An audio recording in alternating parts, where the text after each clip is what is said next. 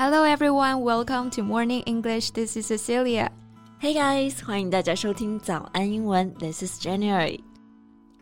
Hey Jane, I'm so excited. Yeah, what happened? 这么兴奋，看起来是有什么好事发生吗 You won't believe it. You know my favorite singer Tia? Yeah, she's super talented. Right, 创作才女 Tia. This weekend I was watching her Instagram live. She played several of my favorite songs of hers. Like a live acoustic mini concert，是不是像一个小型音乐会一样 Yeah, absolutely loved it. You know what the best part is? ？Yeah. So after playing the songs, she stayed on the live for longer to answer some questions and I submitted mine. And she picked your question to answer. Right, and I still couldn't believe it, and I know I need to calm down. 能跟偶像互动的感觉真的是太奇妙了。 I bet. I think she picked your questions to answer is not merely out of luck. It's also because that you know how to ask a good question. 确实哈、会问问题在生活当中还是蛮重要的。Yeah, knowing how to ask a good question is very practical in communications. It's important to do this the proper way. 没错，特别是在日常交流当中，不少的外国人呢，他会觉得中国人说话或者提问的时候不够礼貌，其实是因为大家没有考虑到英语语境下的沟通技巧。And different ways of asking questions can help. And knowing how to ask good questions will help you have great conversations. Right. In today's podcast, we are going to talk about how to ask questions properly. 对，那在今天这期节目当中呢，我们就来聊一聊，在英文交流过程当中，如何更礼貌的去提问。 在节目的开始，给大家送一个福利，今天给大家限量送出十个我们早安英文王牌会员课程的七天免费体验权限，两千多节早安英文会员课程以及每天一场的中外教直播课，通通可以无限畅听。体验链接放在我们本期节目的 show notes 里面了，请大家自行领取，先到先得。Let's start with some common mistakes in English communications. Sure，那我们首先来聊聊几个常见的提问方面的错误。 So Jen，一般看到朋友或者同事的状态不太好，想要关心别人的时候，你会怎么提问啊？那用中文的话，肯定就是问：哎，你怎么了？对，有些人呢就会把这个问题直接翻译成英文来提问，问成 What's wrong with you？你怎么了？感觉还挺说得通的啊。 But it's actually not polite to ask this way. 没错，在问 What's wrong with you 的时候呢，重点是在强调你这个人，也就是问你这个人怎么回事？你这个人是不是有毛病啊？对，本来是想关心对方，结果表达出来的意思是说对方有毛病，所以呢显得特别的不礼貌。嗯，So yeah, of course it's not okay to ask this way. 哎，那我们可以怎么样来正确的去表达呢？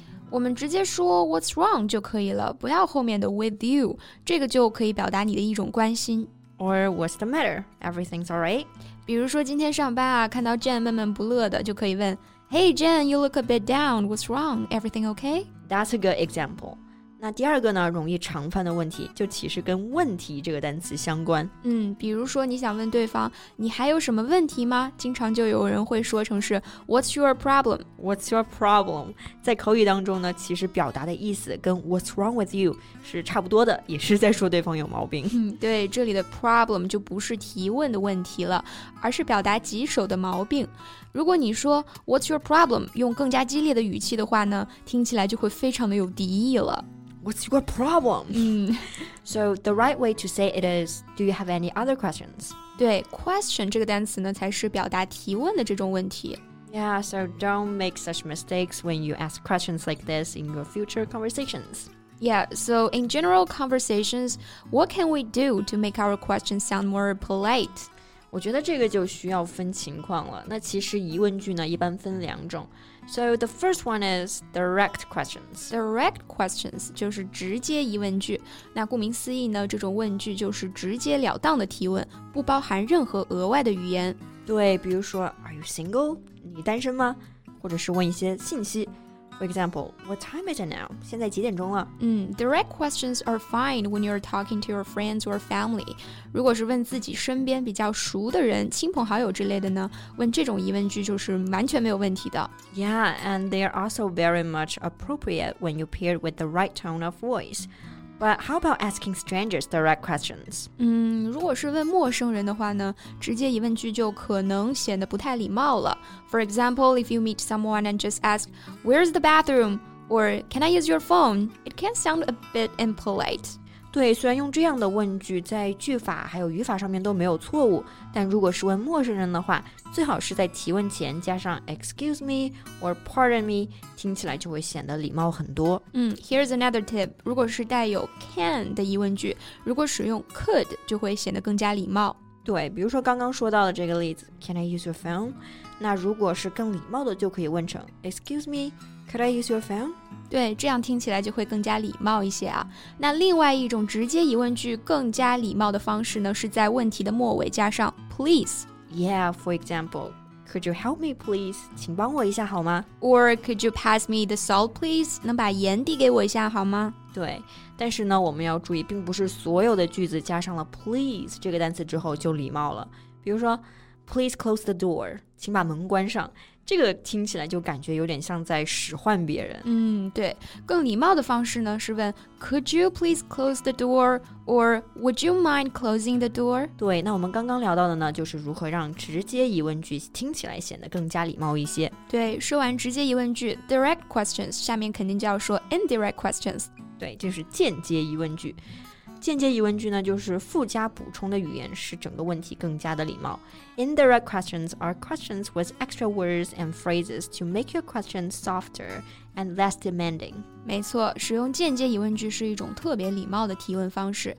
间接疑问句以引入性短语开始，比方说，Do you know? Could you tell me? I was wondering.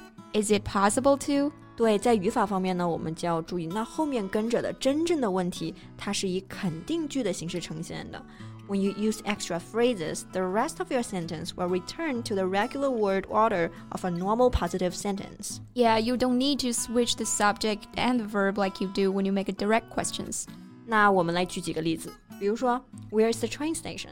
那这句话用更礼貌的间接疑问句来表达的话，就可以说成是 Do you know where the train station is? Or could you tell me where the train station is? Or I'm wondering if you know where the train station is. 对，你可以加上各种引入性的短语，使问句听起来更加的礼貌。Yeah, and here are some more examples of phrases that you can add to a direct question, so that you can transform it to an indirect question. 那我们最后呢，再补充几个常用的间接疑问句引用语吧。 Mm, here I've got is there any chance, for example, is there any chance we can get the documents sooner? 我们是否可以早点拿到文件呢? Another one is I was hoping to know. For example, I was hoping to know if you'll be driving home tonight.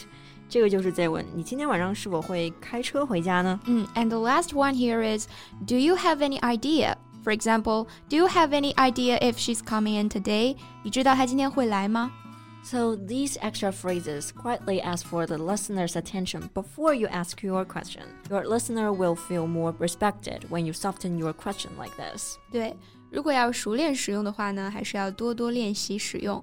Remember, practice makes perfect. Yep, don't forget to apply them in your daily conversations. 那我们今天的节目就到这里啦。Thank you so much for listening. This is Jen. This is Cecilia. See you next time. Bye.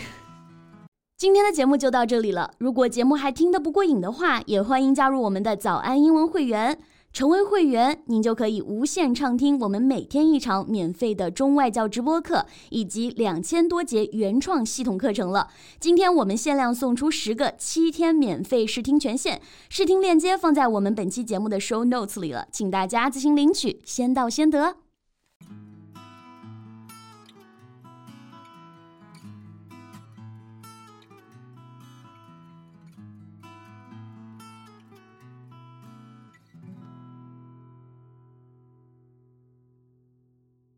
This podcast is from Morning English. 学口语就来早安英文。